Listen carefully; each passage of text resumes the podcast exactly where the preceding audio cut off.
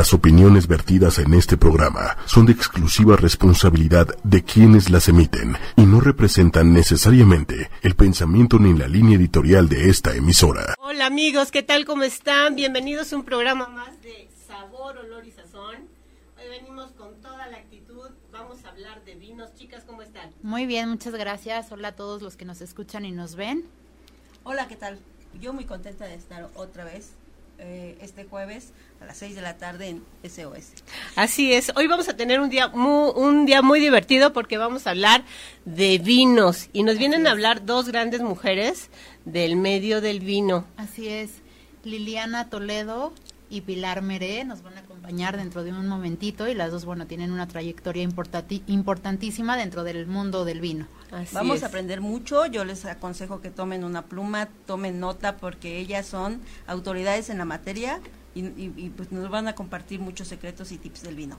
Y escríbanos por favor a y escriban, yo escucho arroba sabor, olor y sazón, arroba ocho y media, taguean algún, a un amigo, tenemos regalos sorpresas el día de hoy. Sí, va a haber un regalito sorpresa. Ay, muy interesante. Oye, y va a haber cata, ¿no? Sí, vamos a probar dos. Pero les vamos a contar. se les va a antojar, pero siempre eh, yo en la experiencia que he tenido, aunque sean catas que no puedas probar, pero que veas, aprendes. Y entonces ya cuando estás en tu casa o cuando tienes una reunión o cuando estás en un restaurante, de verdad que todo se, aprende y lo puedes llevar a la práctica. Entonces es muy importante que pongan atención de qué es lo que deben de hacer y cómo probar el vino y cómo degustar un vino. Entonces Lili nos va a traer dos vinos, entonces los vamos a probar. Desde saber cómo se toma la, copa. Eso es algo bien importante porque si no tenemos idea de cómo se toma la copa, mucha gente la toma con eh, la mano completa, calienta el vino, este, ya no ya no sabe igual. Ayer estuvimos en una cata muy interesante, con Pilar Mere, que es la eh, directora directora de la Asociación Mexicana, de, Sommeliers. Este, y nos contaban, entre otras cosas, y es curioso saber, que en, el, en una cata intervienen más sentidos que solamente el sentido del gusto, también está el sentido del olfato, la, vista, incluso el tacto por las temperaturas, eh, hay muchas cosas que aprender y, muchos sentidos que intervienen, está muy interesante la verdad. Sí, ayer donde ustedes estuvieron, yo no tuve oportunidad de asistir, pero hablaban de vinos vascos y de la sidra y del chacolín. Así, sí, así es. Son vinos muy especiales y muy muy ricos, ¿no? Muy ricos y sobre todo de la parte norte de, de España. Tienen una peculiaridad. Yo tengo unos amigos en Asturias y de verdad hasta cómo sirven la sidra, no tiene su encanto, ¿eh? No es nada más de...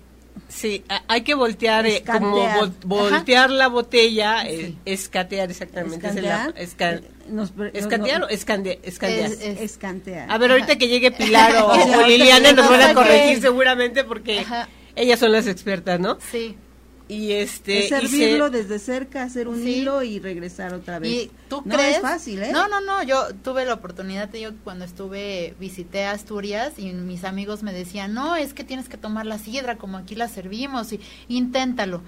De verdad me dio una pena desperdicié toda una botella y le atiné como un chorritito. Entonces tiene su arte Ayer nos prestaron un dispositivo que facilitaba eso, pero aún así no estaba Es una como trompita que se le pone y ya es más, pero no, o sea, la, yo, tiré un poquito, media, media copa, pero bueno, todo eso nos van a platicar nuestras invitadas del día de hoy. Y también quería mencionarles, hoy es el Día Mundial del Chocolate. Así es que a todos los chocolateros de México y del mundo, porque el chocolate es uno de los productos que es de México para el mundo. Ya de ahí, bueno, pues salió todo. Este, pues felicitar a todos los que se dedican a hacer la chocolatería, en grande como José Ramón Castillo. Este, hay muchos muy grandes. E incluso la chocolatería ahora también, bueno, interviene también en eh, guisados o en platillos salados y, como parte de la repostería, ¿no? no es. nada más parte de los postres. No, no, no, ya ahora el chocolate se lleva en todo. Simplemente algo que es muy nuestro de lo que estábamos platicando hace rato es el mole.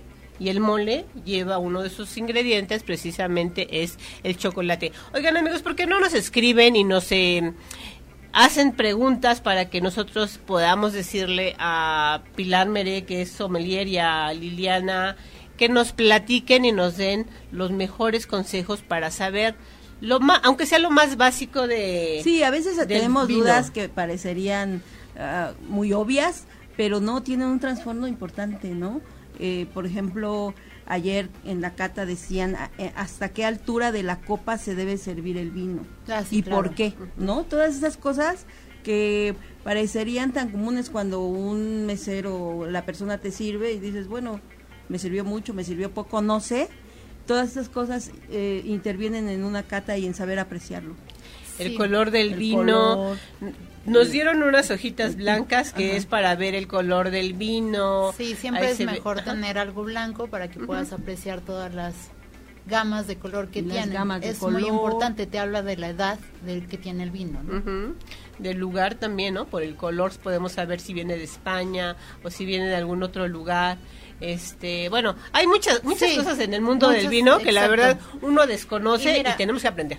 Y mira, ahorita que hablabas de que hoy es el Día Internacional del Chocolate, eh, me ha tocado estar en algunas catas donde catan vino con chocolate, con chocolate. y es delicioso, ¿eh? También, igual que el vino tinto, eh, con destilados, por ejemplo, el whisky, probar eh, chocolate con whisky es una delicia, que muchos me dicen, de verdad, háganlo. Siempre yo les digo que se atrevan a probar cosas nuevas, cosas distintas y experimentar con todos estos estas explosiones y sabores distintas y de verdad te dan eh, pues una, una experiencia muy nueva y eso es el maridaje, ¿no? Eso es algo también muy importante que ahorita seguramente Lili y Pilar nos van a contar de, de saber maridar un platillo con un buen vino, ¿no? Antes se tenía mucho la idea de que los vinos tintos eran para las carnes y los vinos blancos para los pescados y eso ya cambió. Ahorita hay buenos vinos blancos para pues para, poder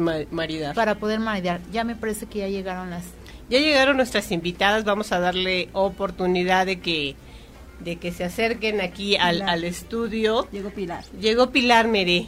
Pues qué bueno, ya, ya ahorita ella nos va a aclarar más, cosas, todas las dudas que tenemos. Pero ya escríbanos sus dudas, es bien importante y si se les pasó algo, eh, pueden volver a reproducir nuestro programa, en fin, eh, es muy importante que que tomemos este programa como una clase, yo lo tomaría así. Así es, como lo que fue ayer. Ayer fue una masterclass y la verdad es que aprendimos mucho.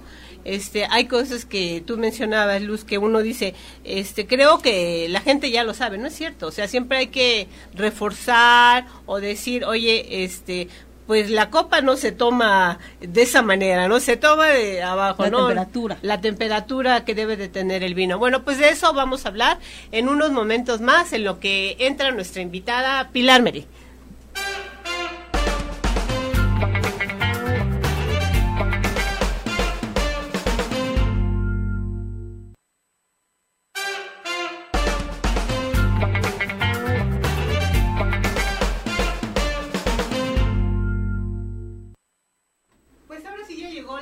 Experta.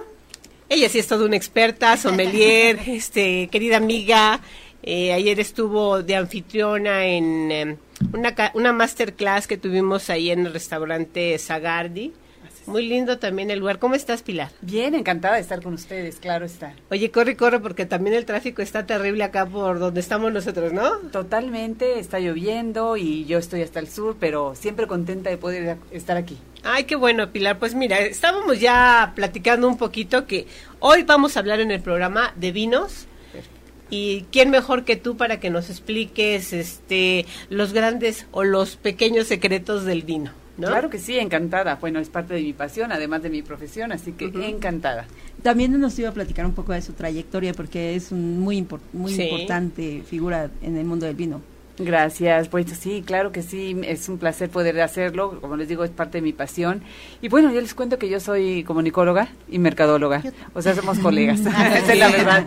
Y durante muchos años prácticamente, pues no voy a decir cuántos, ¿verdad? Porque si no, luego se ponen a hacer cuentas. no, no, ya en serio, muy orgullosa, por lo menos 30 años de estar trabajando en áreas de comunicación, de relaciones públicas, de publicidad, etcétera, con una maestría en comunicación, un posgrado en mercadotecnia pero por ahí del 2000 más o menos que estaba yo como directora de comunicación del centro histórico, pues por algunas razones ya saben los cambios de gobierno, etcétera, me quedo sin trabajo y buen momento para replantear o para reenfocar o reinventarse, porque en el área de comunicación ya había estado yo estudiando muchísimas cosas, además de la maestría, obviamente cursos alrededor para el día a día, ¿no? Que tiene uno que ser competitivo y saber más, y con la pasión de mi carrera que me encanta. Pero es el punto en el que tengo que pensar, o quiero pensar, porque también la carrera de comunicación se puso de moda, quiero pensar en alguna especialidad que tuviera un entorno personal, es decir, que a mí me apasionara, y un entorno profesional, una oportunidad de poder abrir camino de alguna forma.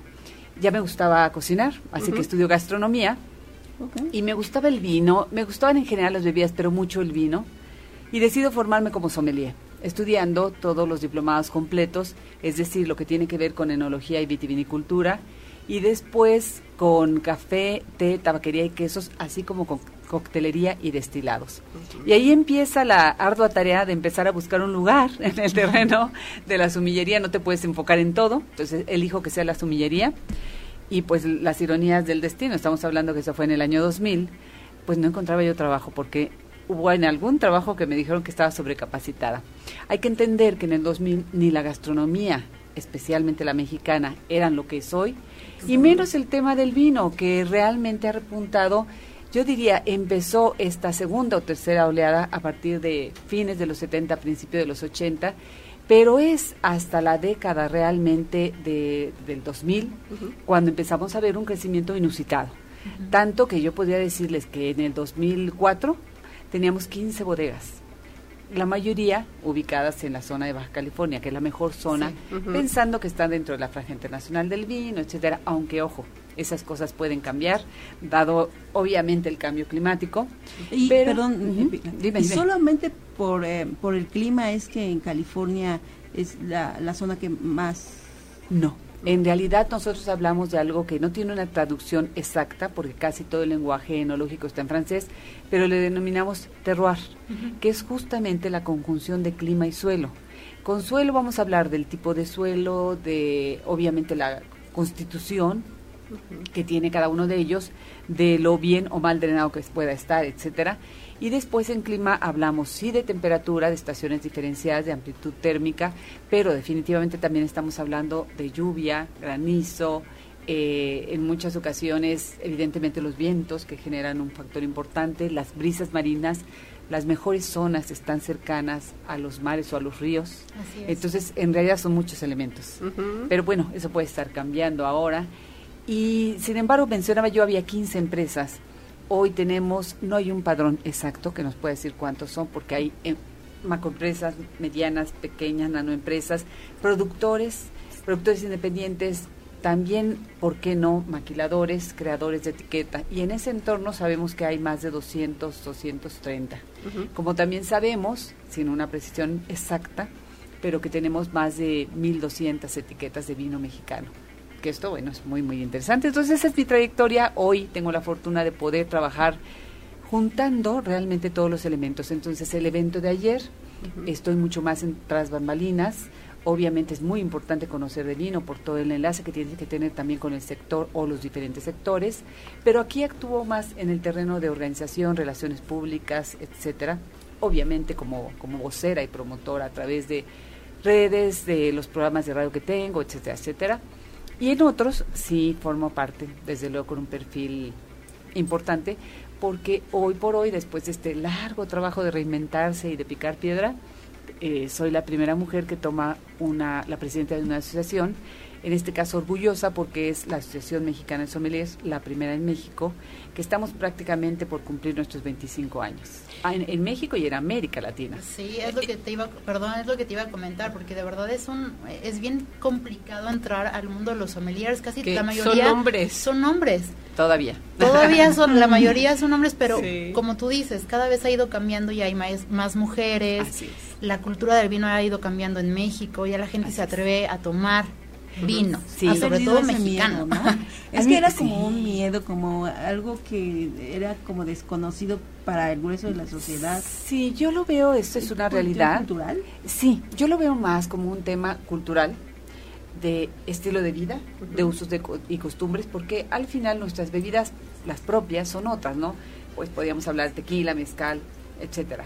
Pero el vino, hay que recordar que no es propio, que llega con la llegada de los españoles, que inclusive después de tener una industria que iba creciendo, que no era industria todavía, pero iba creciendo, hay una prohibición y con ello prácticamente tenemos 350 años sin hacer vino en muy poca medida y además evidentemente con habiendo destruido viñedos. Entonces, había prohibiciones. hubo una prohibición, una, una ordenanza porque también mira, con todo lo lindo que es hablar de vino, que a mí me fascina, no hay que olvidar que es un producto económico. Y en aquel momento empezó a generar ruido, porque ya no era necesario traer productos españoles para el autoconsumo, de, para los españoles era un estilo de vida, y para los ritos de evangelización. Y esto finalmente después con la independencia, luego con la revolución, no había el clima propicio, es una industria de largos plazos, yo diría cara realmente, hoy por hoy eh, en los países que tienen toda una historia, países de viejo mundo, pues definitivamente representa una industria sustantiva que también padece sus problemas. Y pues no había el clima suficiente, así que 350 años es mucho para no tenerlo. Es como mencionaba yo, podríamos poner una fecha que a partir de los 50 empieza a haber un cierto resurgimiento más orientado a partir de los viñedos que teníamos para la elaboración de brandy que hoy por, hoy el brand ha caído, ¿no? También esto tiene mucho que ver a veces con tendencias y con modas. Y después citaba yo a fines de los 70, principio de los 80, ya como un franco interés por tenerlo. Pero como decía, para que, primero, si no hay el producto, entonces es difícil que crea una cultura, es difícil instalarlo como un estilo de vida. Pero ¿qué, qué fue lo que pasó? Destruyeron los viñedos que ya había aquí, ¿no? sí, claro, por eso fue que había una prohibición, no podías hacer vino más que el clero que tenía una posibilidad pequeña, pero para esos ritos de evangelización. Entonces, por eso cuando, eh, sobre todo a partir del año 2000, que me toca empezar a trabajar en, el asunto, que es mucho de lo que dedico mi, trabajo y mi tiempo, en la promoción tanto de todo lo que tiene que ver con bebidas, muy particularmente del vino y también de la gastronomía, pues cómo pensar que si no tienes el producto se cree esa cultura.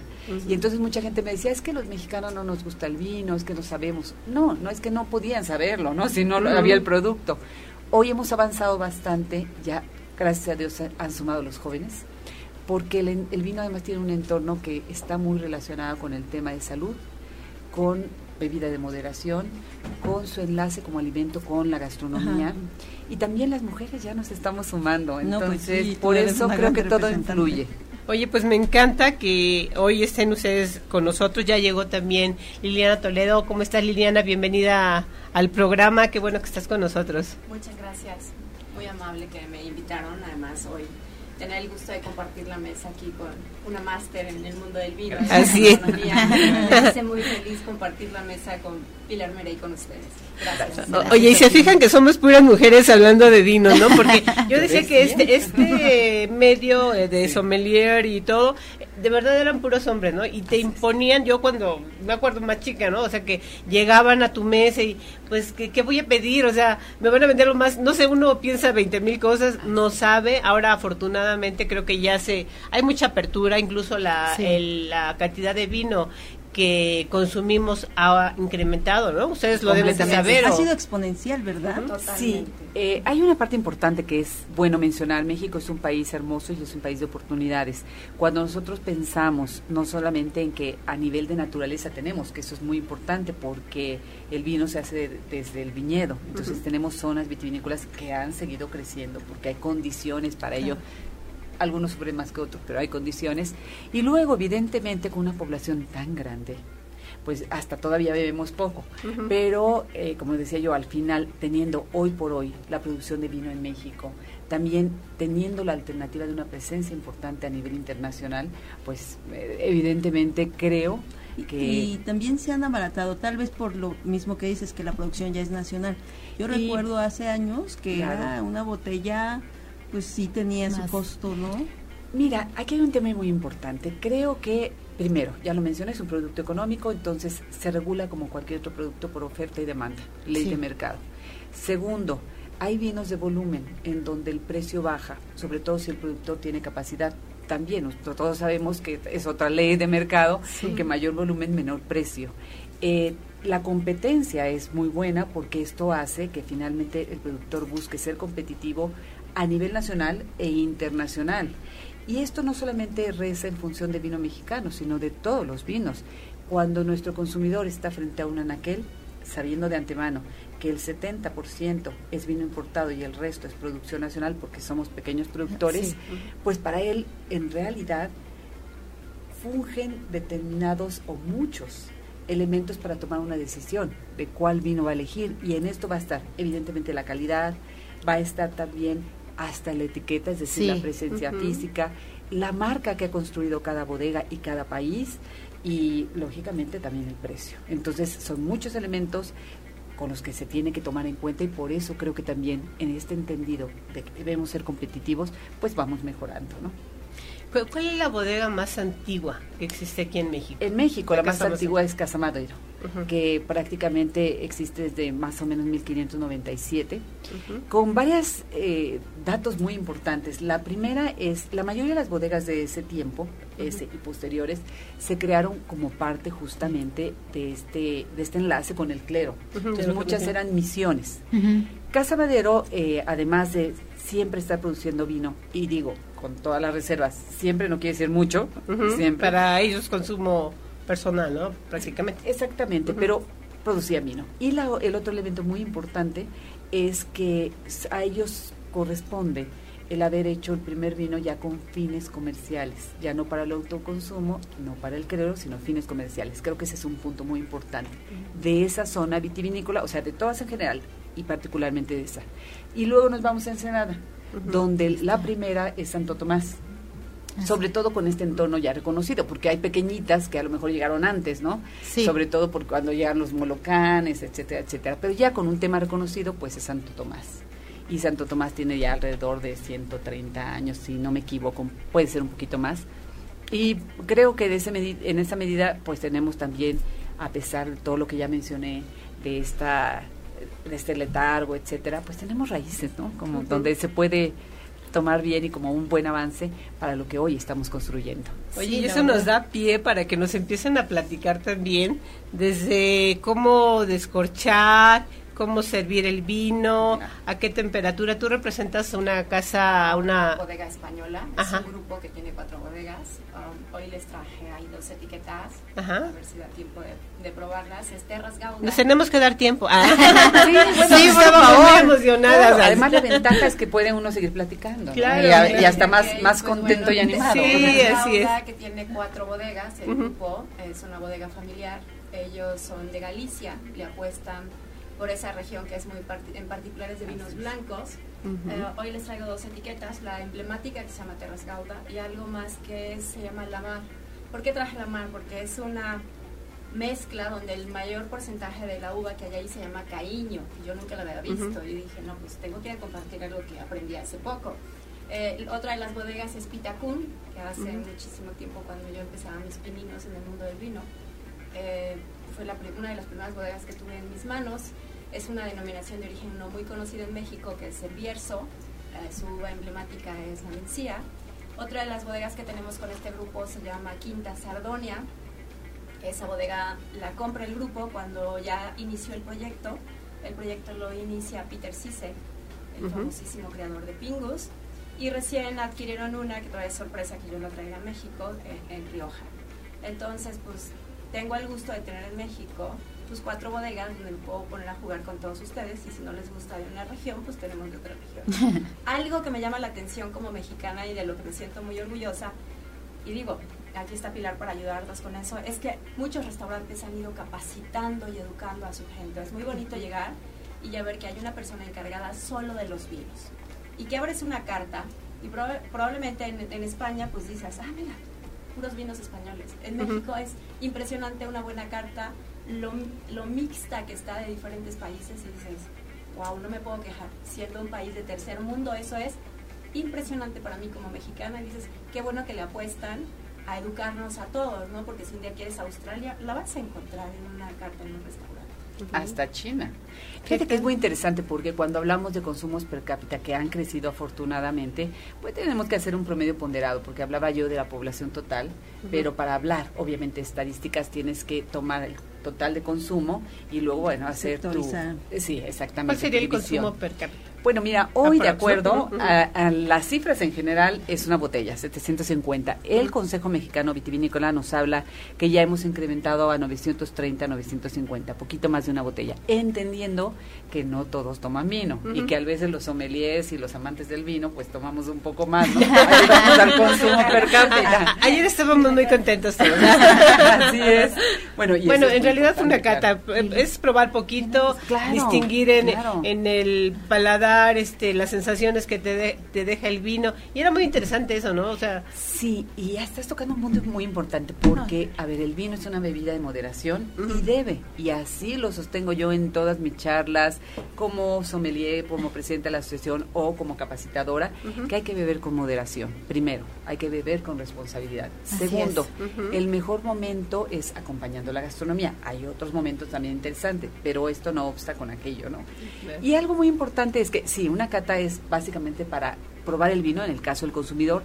En el caso de la gente profesional es para calificar el vino, conocerlo y después poderlo, poder asesorar, poderlo sugerir. Pero eh, también hay algo muy interesante en el vino. A ver, una botella de 750, que la gente casi siempre piensa que es un litro, son 750 En realidad. A esas preguntas me refería yo. en una botella de este tipo, fíjate, ahí yo digo que el vino inspira, y eso es real, ¿no? Y nos inspira a todos, pero a los grandes pensadores de diferentes áreas también. Y entonces Luis Pasteur dijo que el vino era la bebida más sana e higiénica. Y tiene razón, porque decía yo que en una botella de 750 mililitros, el 80% es agua. El resto son alrededor de 400 elementos o un poco más, entre vitaminas, aminoácidos, alcoholes, minerales, etc. Esto trae como consecuencia que tomando una copa, es decir, consumiendo responsablemente, la primera copa te va a relajar. Por eso, inclusive los cardiólogos recomiendan tomarse una copa de vino tinto en la noche por la cantidad de antioxidantes, pero también porque establece este concepto de relajarse. La segunda copa, que es, esto sería la, medida sana, una o dos copas al día, preferentemente diario, y no se van a volver alcohólicos bajo ese esquema, desde luego. No se vale acumular las 14 para el viernes, no igual. No, no totalmente la semana el viernes no, ¿verdad? eso, no, eso, no, amigos, por favor, no hagan eso. Ahorita eh, Liliana está, nos va a enseñar a, cómo, cómo descorchar. Eh, descorchar porque muchas veces tampoco ni eso sabemos. Yo ya alguna vez ya me enseñaron que sí hay de dos pasos el discurso, ¿no? Entonces, Liliana, ¿por qué no me platicas un poquito lo que vas a hacer o, pues nos vas guiando? ajá. Para cortar la cápsula. yo vi que... ajá, que, hay que la mayoría de los uh, descorchadores de dos pasos pues traen una pequeña navajita aquí al lado. Ajá, que para eso sirve, amigos. sí. Levantas y luego oprimes esta parte aquí como mi teacher que me ha dado clases, oprimes y empiezas a ejercer presión. Yo siempre he dicho que no le tengan miedo a la apertura vino, con tal de que se lo beban, por mí pueden usar en casa. Pero claro, para eso traigo el de sí. casa. O sea, hay que soportar, o sea, si uno no está en lucha en esto, si no tienes a alguien que te ayude, el chiste es beber vino. Sí, y aunque sí llega a suceder que de repente no tienes descorchador y ya habrán visto por ahí que, los videos de con un zapato y con no por Dios, no, eso no, lo hagan, no lo hagan, por favor. Preferentemente no. un descorchador que ah, era sí, como claro. una pinza Exacto. y que libraba perfectamente, bueno, dejaba entero sí. a salvo el corcho. Sí, es un descorchador que utilizamos los sommeliers que normalmente se utiliza para cuando el corcho ya es muy viejo, es decir, es en un vino de guarda, un gran reserva que corres el riesgo Ahí aguántame tantito. no, perdón, perdón, este que te interrumpí. Es que el, el descorchador, ese es de dos pasos. Primero, hiciste en esta parte, Ajá. sigues sacando, soportas en la segunda. Y es la manera más fácil de descorchar una botella. Que a un profesional en un restaurante, es que va a tener. En casa podemos tener este que es una maravilla, que con los dos bracitos te levantas el corcho y sin ningún problema. Porque como decía Pilar, hay muchos tipos de corchos y dependiendo el, el los años del vino, probablemente si tienen un vino guardado en casa, pues va a ser mucho más difícil si tienen mucho tiempo. Luego hay personas que me dicen, ¿cuánto guarda un vino? No lo guardes, bebé. Exacto. Bueno, depende, depende. ahí, sí tengo que decir, hay Pero, vinos que ¿cuánto tiempo podríamos guardar un vino? Mira, la mayoría de los productores en el mundo, cuando liberan un vino es porque está listo. Pero también es verdad. Y voy a decir una frase que pues de repente es simpática y sí, sucede, aunque no es real, ahorita van a escuchar por qué, que el vino es como los hombres, entre más viejos mejores. ya escucharon eso, amigos. Pero ojo, ojo, a ver, a ver, a ver. Voy a hablar de, vinos, no de hombres. Luego, no necesariamente, es decir, hay vinos como estos, que son vinos blancos, que son vinos jóvenes que se deben de beber lo que nosotros llamamos de forma inmediata. Esto es de un año a tres a cuatro años ahí van a estar en perfectas condiciones porque hay que recordar que el vino es un producto vivo que nace crece, es decir, puede evolucionar. No se reproduce, claro, está tristemente, pero sí, se, pero sí se muere. Ese es el tema. Entonces, tarde o temprano va a llegar a su fase de crepitud. Pero cada vino, de acuerdo a la calidad de sus uvas, pero sobre todo al proceso que va a establecer el enólogo, va a tener una mayor o menor longevidad, es decir, un perfil de vida.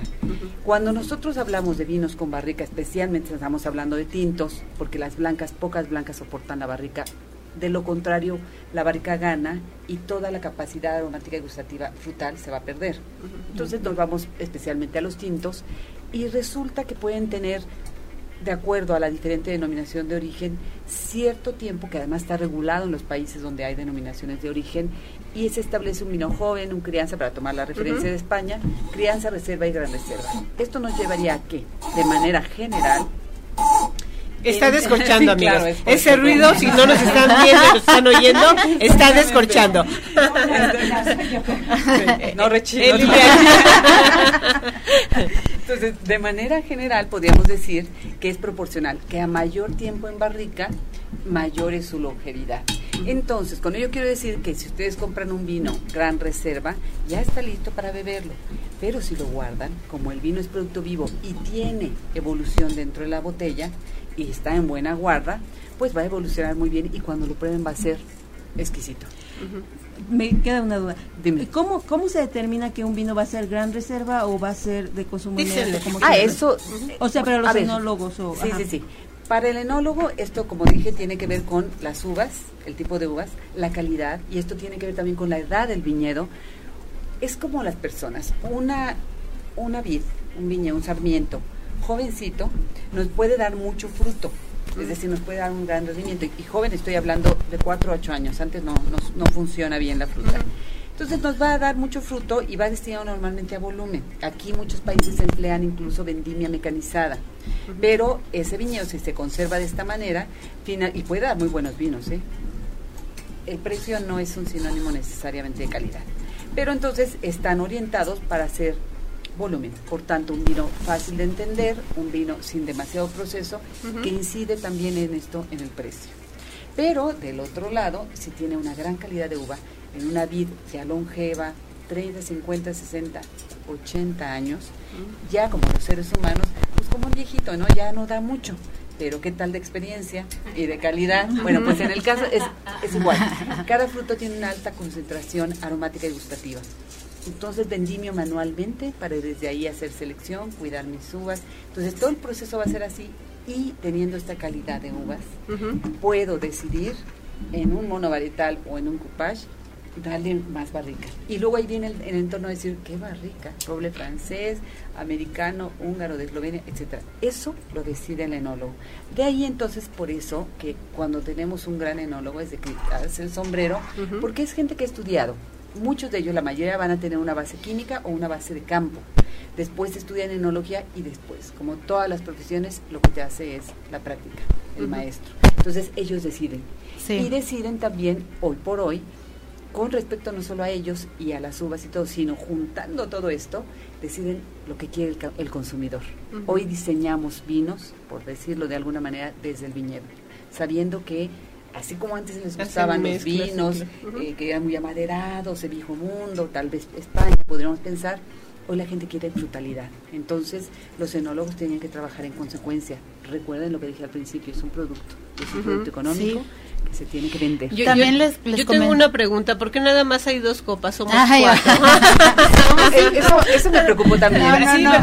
sí, bueno, sí que platique porque todo está muy interesante, pero estoy al pendiente. Pilar, yo les comentaba cuando, perdóname Pati, cuando, cuando empezamos les comentaba que antes era como muy eh, vinos tintos para carnes, vinos blancos para pescados y hoy en día ya no es esa regla tan estricta. Exacto. O sea, ya puedes tomar un vino tinto con un muy buen pescado o un vino blanco con un corte de carne. Sí. Y esto lo ha dado también lo que hacen mucho ustedes, como de promover las, las cenas maridaje, aprender a tomar el vino con la comida, hasta con los postres.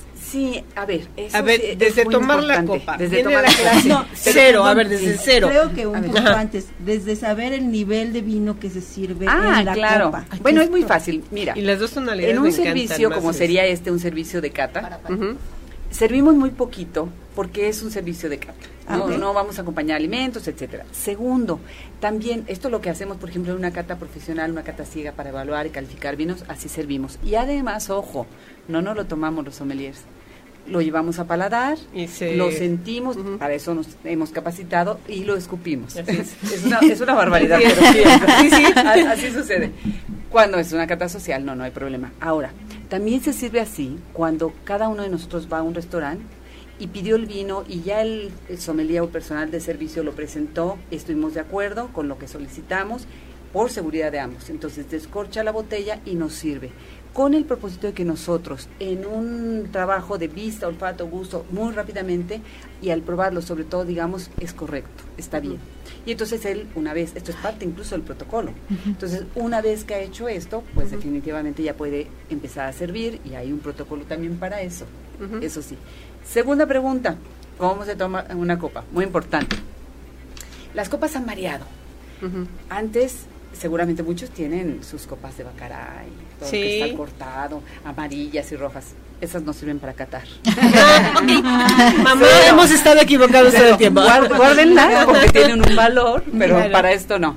Hoy, después de, porque eh, hay ins- institutos de investigación en el Ujú. mundo, de investigación de vino y por ende de todo lo que tiene que ver. Y entonces hoy sabemos que la copa ideal es la que tiene un globo amplio, transparente, preferentemente de cristal más que de vidrio, puede ser de vidrio evidentemente, pero es mejor el cristal porque el cristal es más delgado, más poroso, tiene cualidades. Y después, eh, a- hoy estamos muy sofisticados, hay ingeniería en esto también, para hablar de marcas que existen y que tienen una copa para cada vino o para cada uva, Así es. o ambos, porque también cada variedad o cada mezcla va a tener características determinadas. Y se ha diseñado la copa porque, voy a poner un caso, tenemos una uva Sangiovese, tinta de Italia, la uva de los vinos de Chianti, pero esa uva, a pesar de ser tinta, destaca la acidez.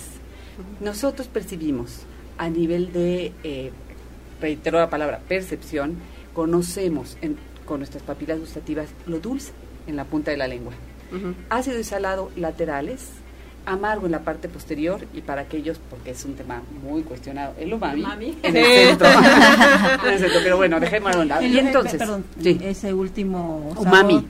¿Es algo de la levadura, algo así? No, no, no. El umami es un nuevo sabor que se de- detectó especialmente en la gastronomía oriental, en donde de verdad es muy difícil decidir si es ácido, si es salado o qué.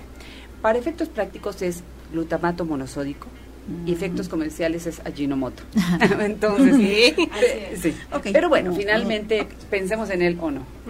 El punto es que con la Sangiovese, que está acidez, al llevar nosotros la copa en cualquier copa, es posible que este chorro inicial va a caer en laterales y vamos a percibir más la acidez.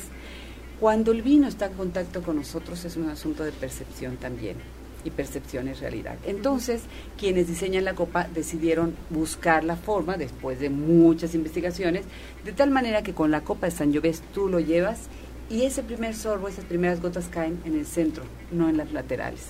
Así que tu paladar es mucho más armónico, así que hay sentido. Después de eso, tiene un pie y una base. Hay que tomarlo del pie o de la base. Primera razón para no cambiar la temperatura del vino, que eso es un tema muy importante. No es la temperatura de elaboración, no es la temperatura de crianza, es la temperatura, ni siquiera la temperatura de guarda en la cava, es la temperatura de servicio y esa varía, no hay una, de acuerdo a cada estilo de vino. Si es blanco, si es tinto, si es rosado, si es joven, si es gran reserva, etcétera. pero es facilito, él todo eso lo pueden encontrar en internet. Es que no se preocupen mucho. Primera razón. Paso. Segunda razón, ah. no se toma así. Eso. Para entendernos con eso. Pero además ensucias tu copa. Y la razón más importante es que cuando lo tomas así o así, todo el mundo sabe que tú sabes de vino. ¿No? Así es. Aquí todos sabemos de vino. Todos sabemos de vino. Muy chico, como dice Liliana. Sí, porque este, esta la estábamos tomando como ejemplo. el primer vino que le serví es, eh, como les dije, de Bodegas Terras Gauda, es nuestro albariño insignia. Esa bodega en 1990 inicia uh, sus operaciones. Empiezan con 150 mil botellas, hoy tienen un millón y medio de botellas. Tienen cuatro blancos, hoy les traje dos, que es la insignia, que es Terras Gaudas, que es un albariño el 85% es albariño, lo tiene Loureiro y luego tiene Caíña. Entonces es un vino que como ven, al, ser de la denominación de origen Rías Baixas, siempre va a tener la nota verde acerada, dicen que mi maestra me vaya corrigiendo. este, despunta lo brillante, es, un vino fresco, son, vinos jóvenes, como dijo, la mayoría de los blancos, aunque este trae guarda, trae un poquito de guarda, te platico. Este es muy fácil, es, un vino que es suntuoso, es un vino que representa la región, trae las notas ácidas que debe tener un albariño, las notas de fruta fresca, pero trae ahí una nota herbácea. Entonces, vamos a leerlo y me van diciendo. ¿Qué, tan cierto ayer? Hemos visto luego que si lo agitamos, lo tenemos que oler.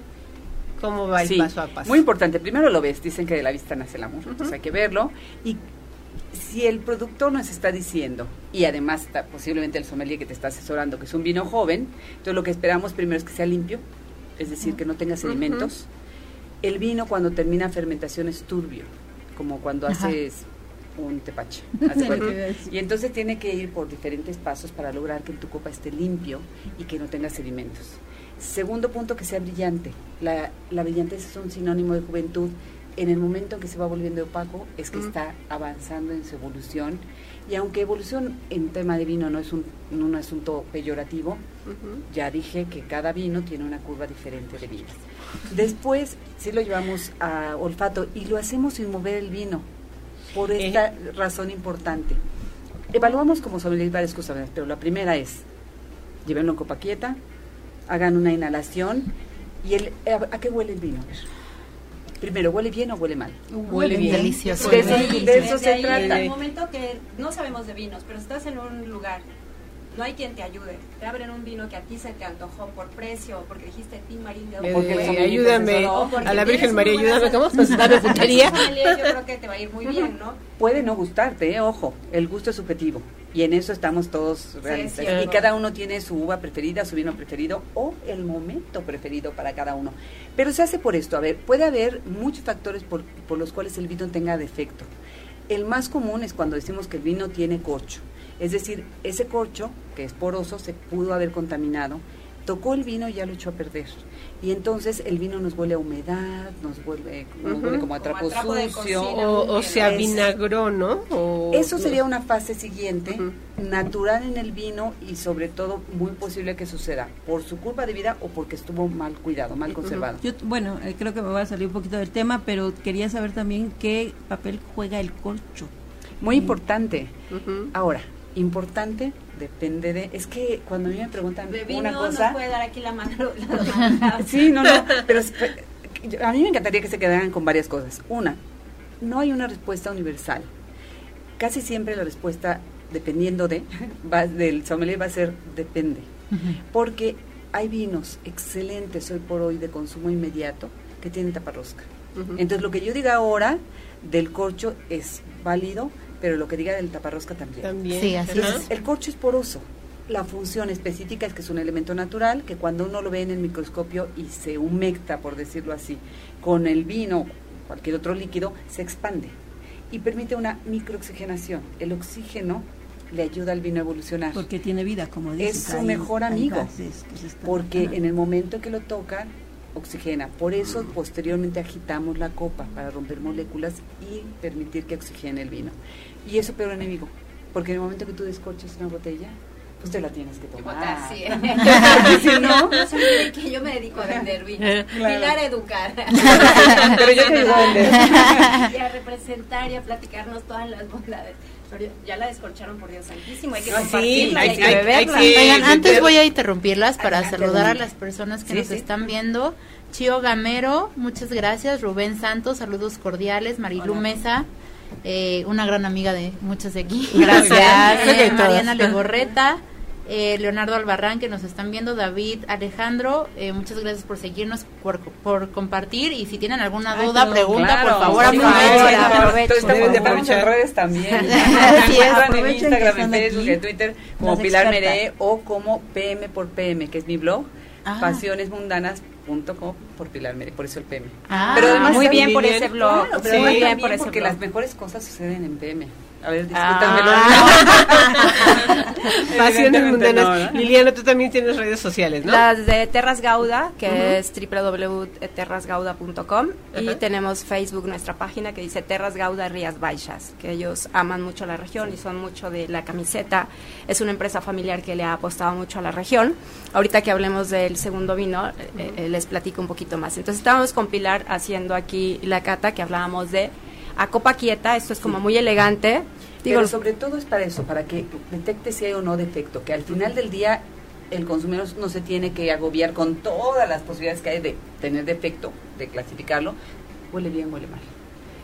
Y después ya agitas. Y sobre todo nosotros medimos, perdón te medimos intensidad aromática, etcétera, pero pero simples mortales sí, en un restaurante que estás con toda la familia que igual y te no, está no, eso. No, sí, por favor así y el sommelier ya mareándote no el chiste es con que como dice Pilar a copa quieta huele bien te lo llevas a la nariz y dices oye pues sí no huele a trapo sucio entonces ya con eso estamos del otro lado entonces ya eso nos da felicidad Ahora, como dice Pilar, cuando somos un poquito más adentrados en el mundo de los vinos y de la gastronomía, pues queremos exprimir y empezar a, adivinar a qué huele, ¿no? Que eso a mí me encanta. Claro. Pero también tiene una razón importante, completando la idea de Liliana, y es el hecho de que el vino es un, proceso, eh, tiene, es un producto natural, que tiene un proceso natural, es decir, eh, pasa por una fermentación y el estatuto del vino dice que el vino es el resultado de la fermentación total o parcial del jugo o mosto, en donde las levaduras van a trabajar con el azúcar y la convertirán en alcohol. Por lo tanto, el vino por eso tiene alcohol, tiene un alcohol natural, moderado. Pero al final del día, sí, la realidad es que, ok, ya lo llevamos a, a nariz y es para definir, describirlo, porque lo que estamos buscando es, vamos a ver, vamos a llevar a nariz, luego vamos a probar y también vamos a sentir y un concepto de calidad, más allá de si es eh, manzana verde o tú encuentras 20 aromas y tú encuentras cinco sabores, eh, no es un examen, ¿no? Pero sí buscamos que tenga congruencia, que lo que el vino me está diciendo a través de todos mis sentidos sea congruente para que hablemos entonces de calidad. Por eso hacemos esto. Y porque en el estudio de estos aromas y posteriormente los sabores, nosotros dividimos el vino por un carácter o varios y cada uno de estos de este carácter va a tener su propia definición. Carácter frutal qué tipo de frutas y el ejemplo clásico que son analogías que hacemos analogías es lo realmente. no es que te lo tenga. No es que lo contenga no, y entonces como que en tu cerebro cuando hueles quieres encontrar tus experiencias de gusto claro. y a veces no las encuentras, pero es, no es porque tenga un sabor, no es porque contenga un ingrediente, es son analogías. Claro, si yo te dijera, o, me voy a Tumbuktu, ¿no? Y les digo que nuestro vino tinto tiene un aroma que recuerda, porque además no lo tiene, recuerda a la Jamaica. Van a decir, ¿qué es eso? Es decir, siempre estas analogías van a ser referenciales, definitivamente.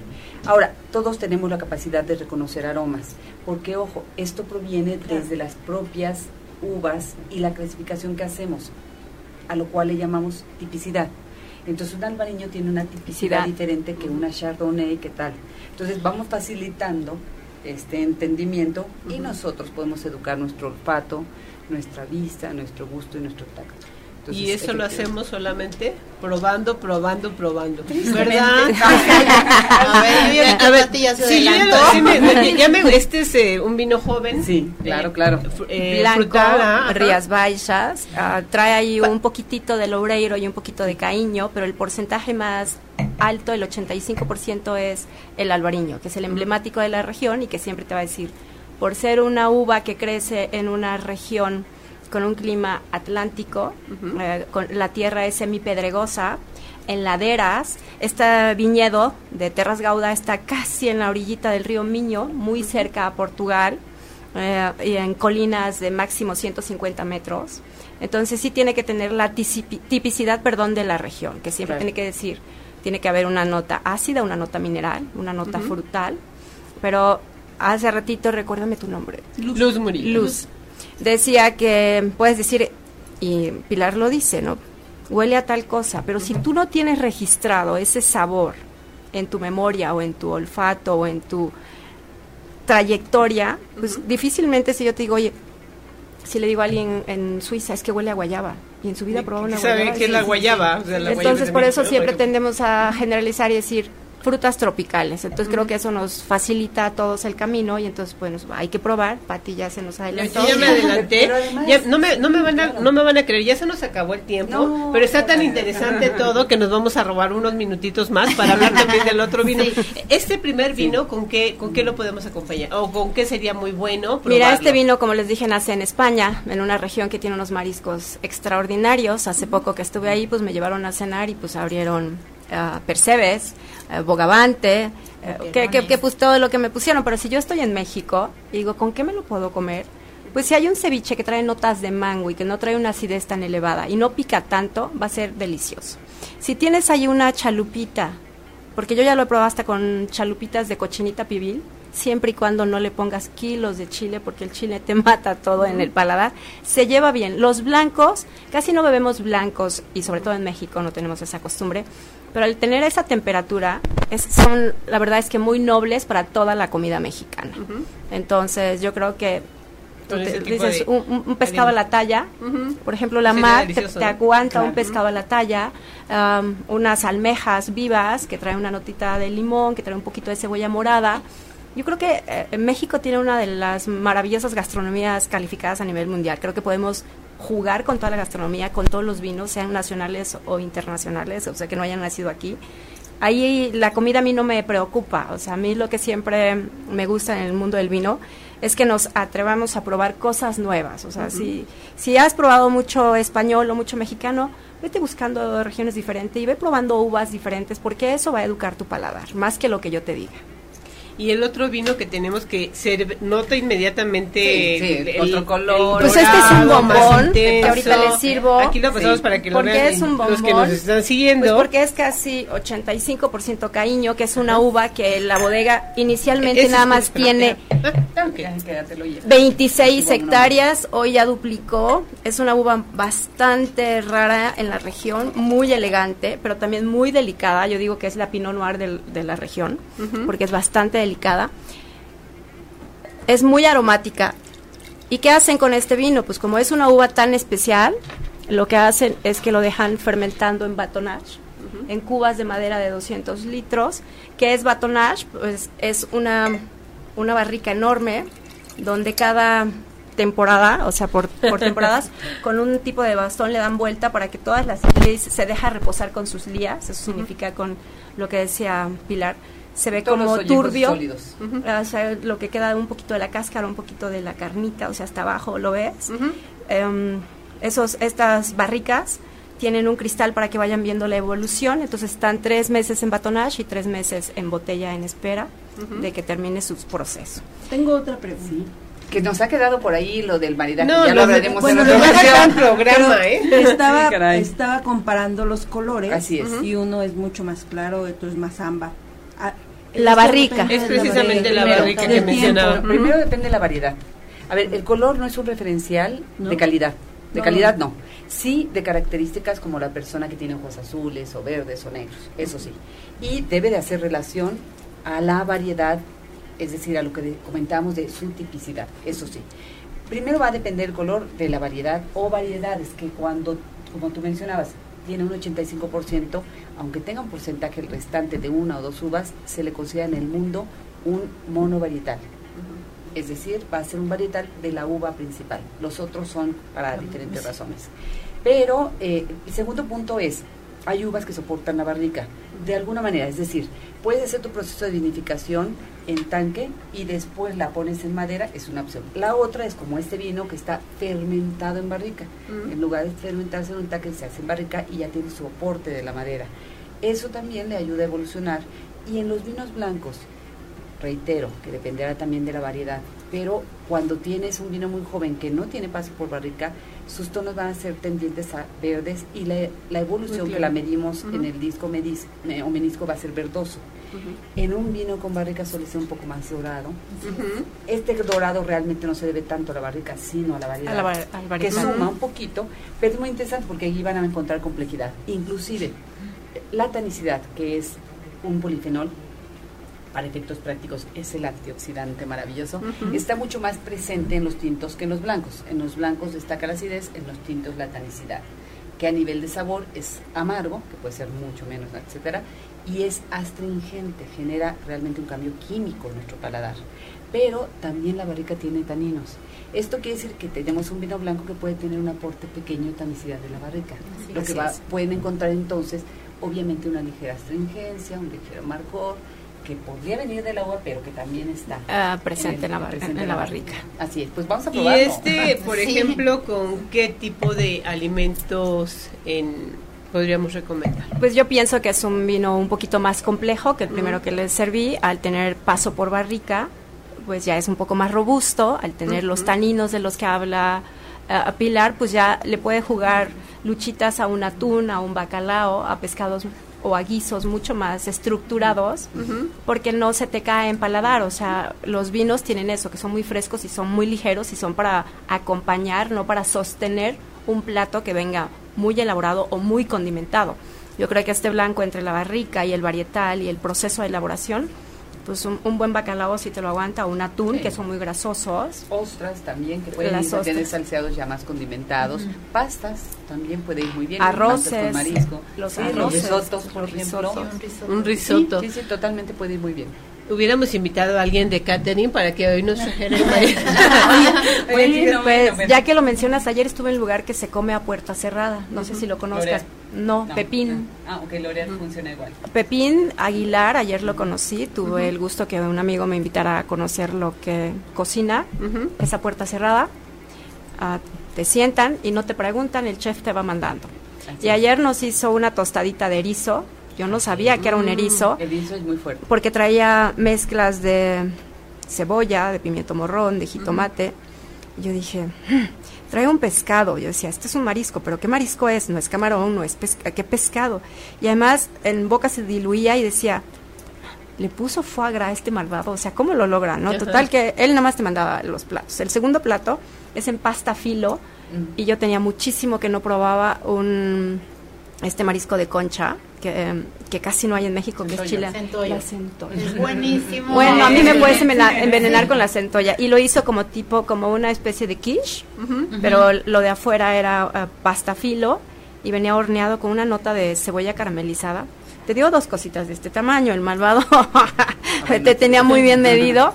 Luego nos presentó un pan de mantequilla con unas anchoas, que este vino creo que sí le aguanta bien a sí, este, y el erizo también, porque el erizo es muy potente. Hay gente que no le gusta y respetar, y porque además el sabor de pescado es, intenso.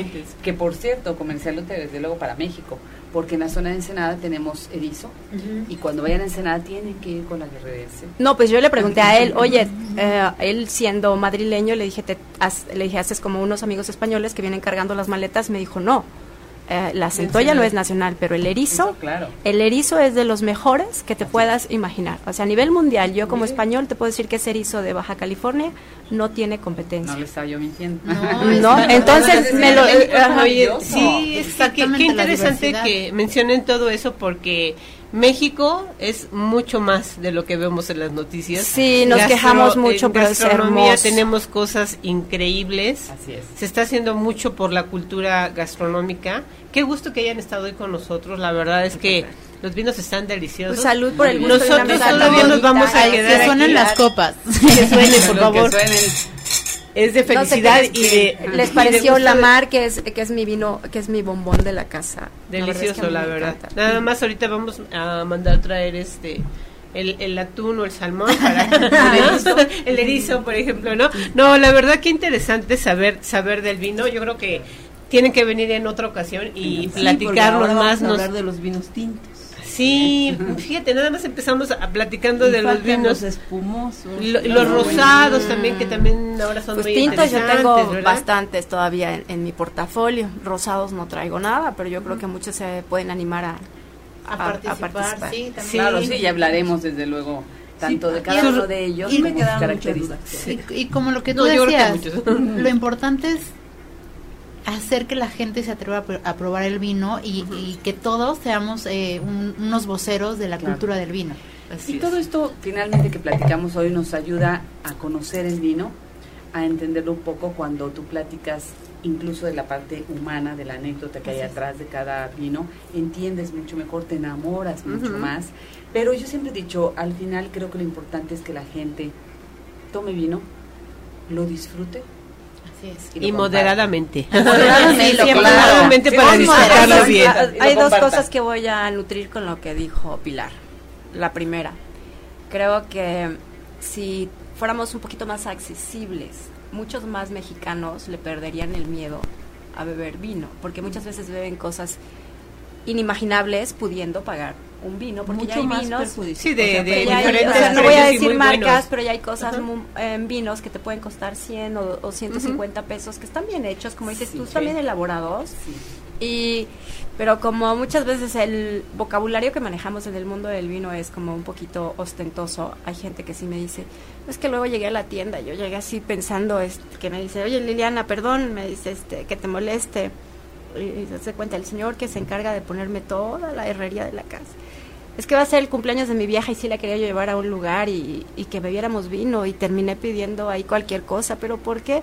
Pues es que llegan y, te apabullan con palabras o, lenguaje que no sabemos y lo primero que quieren ofrecer es un chato no sé qué, yo ni siquiera lo podía pronunciar y entonces dije, vieja, pedimos una Coca-Cola, o sea, pudiendo pagar mucho más que eso, porque pues eh, ya dice, juntaste, tienes una lana, vas muy emocionado, pero te, apabulla vocabularios, cosas que no saben, entonces dice, deberían de hacer más amable eso, porque es, digo, llega a la casa, y me pone ¿eh? una buena, me deja todo perfecto, entonces digo, maestro, para la siguiente fiesta llévese un vinito, y siempre me dice, cómo me da pena no saber de vino y me da pena. Eh, y es un señor que ya tiene cinco negocios, que podría pagar un vino en un restaurante de mil, mil quinientos pesos sin problema, pero se cohibe porque dice que el lenguaje que manejamos en el mundo del vino cuando él ha llegado a restaurantes es como, es como un poquito pesado. No lo hacen tan accesible. Yo quiero un poquito en ese sentido. Sí es obligación de quienes promovemos y educamos y capacitamos el hacerlo accesible, sí, totalmente.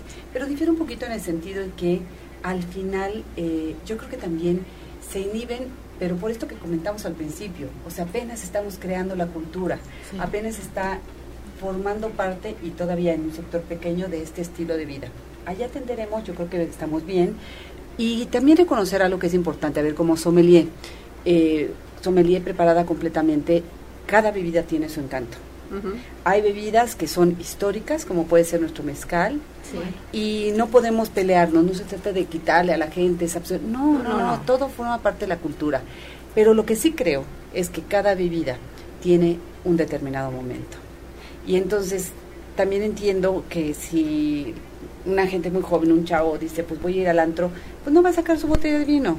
No es la bebida para ese lugar. Exacto, no es el momento. Exactamente. Entonces yo creo que hay cabida para todos, dándole su lugar a cada uno bebiendo con moderación y con responsabilidad, pero creo que todas tienen su encanto y vale la pena. Entonces, finalmente no nos peleemos. Aceptemos que México tiene esta enorme variedad de bebidas propias, de bebidas adoptadas, como puede ser el vino, y que adaptadas, y además no me refiero solamente a los mexicanos, a los productores mexicanos. Fíjate, cuando tú mencionabas acerca de esta posibilidad que tenemos vinos hasta de China, cada mexicano podría escoger, promedio, una etiqueta, el vino que se va a tomar entre 3.500. Pues es, en México tenemos una maravilla, no pasa en todos los países. Entonces vivimos en un país afortunado que a pesar de que obviamente la oferta supera con mucho todavía la demanda, pero creo que este tipo de programas que platican, que informan, que... Y aún en provincia, lo que tú dices, aún en provincia, llegas a un cualquier cadena de los supers que hay, entras y dices, ah, mira, ya lo trajeron, oye, ya lo tienen. Entonces, sí tiene razón Pilar en eso. Somos un país muy afortunado porque puedes llegar y dices, ¿qué me voy a beber? O sea, cada semana podrías descorchar algo nuevo, porque pues las posibilidades están. Ir probando, ¿no? Ir probando y ya accesibles. Ojo, el precio no es indicativo. Oigan, necesariamente. Ah, nada más. Ya sí, ¿verdad? No queremos terminar. No, ya me están haciendo señas de que ya se nos acabó el programa, pero no quiero, no, no quiero que nos vayamos sin que me vuelvan a repetir, Liliana, tus redes sociales para que... Es www.terrasgauda.com, ahí están todas mis bodegas, ahí tenemos eh, mucha información todo lo que tiene que ver con enoturismo, que también se está volviendo algo muy interesante dentro del mundo del vino. Y en la página de Facebook dice Terras Gauda Rías Baixas. Cualquier pregunta la pueden hacer a, Terras Gauda. Pilar. Pues me van a encontrar muy fácil. Primero me pueden googlear y encuentran Pilar Meré. Si no, me pueden encontrar en Facebook como Pilar Meré, eh, personal, página, como PM por PM, Pasiones Mundanas, también dos páginas, como Asociación Mexicana de Sommeliers, en Twitter Pilar Meré eh, y también Pasiones Mundanas, y en Instagram PM, PMRE-bajo. Así es, Cualquier pregunta que quieran hacer a las eh, profesionales, pues aquí las tenemos el día de hoy. hay muchas, hay muchas este, todavía saludos. algo que eh, rapidísimo, eh, Marilu que sigue viéndonos, Gabriel Ángel Moro Morales. Gracias. Ah, saludos a Gabriel. Que nos fuéramos, no, no. seguimos. Maruca Love y Honorato Soto, más todos los que nos están viendo, muchas gracias. Muchas, sí, gracias, muchas gracias por el tiempo dedicado. Gracias por habernos acompañado el día de hoy. Gracias por este enseñarnos este maravilloso mundo falta muchísimo. Y antes de irnos, quiero recordarles que mañana es el Día del Locutor y queremos felicitar en especial a Manuel Méndez, que es un excelente locutor, locutor a, Lili Musi también, que la queremos y la adoramos. Muchas felicidades a todos nuestros amigos locutores, que la pasen lindo mañana. También pues bueno, a todos los que se dedican a estar detrás de un micrófono. también. Así es. tú también. Sí, también. Así, que saludos a todos y que mañana festejen con un buen vino o el vino que más les guste. ¿Les parece? Totalmente de acuerdo. Pues muchísimas gracias a ustedes y a toda la gente que nos ve y nos sigue. Muchas gracias. Pues muchas gracias a ustedes, amigos. Esto es Sabor, Olor y Sazón. Hoy nos pasamos, pero nos divertimos, ¿no? Sí, nos divertimos. El vino está excelente. Gracias. Salud. hasta la próxima. Salud. Si te perdiste de algo o quieres volver a escuchar todo el programa, está disponible con su blog en ochoymedia.com y encuentra todos nuestros podcasts de todos nuestros programas en iTunes y Tuning Radio. Todos los programas de ochoymedia.com en la palma de tu mano.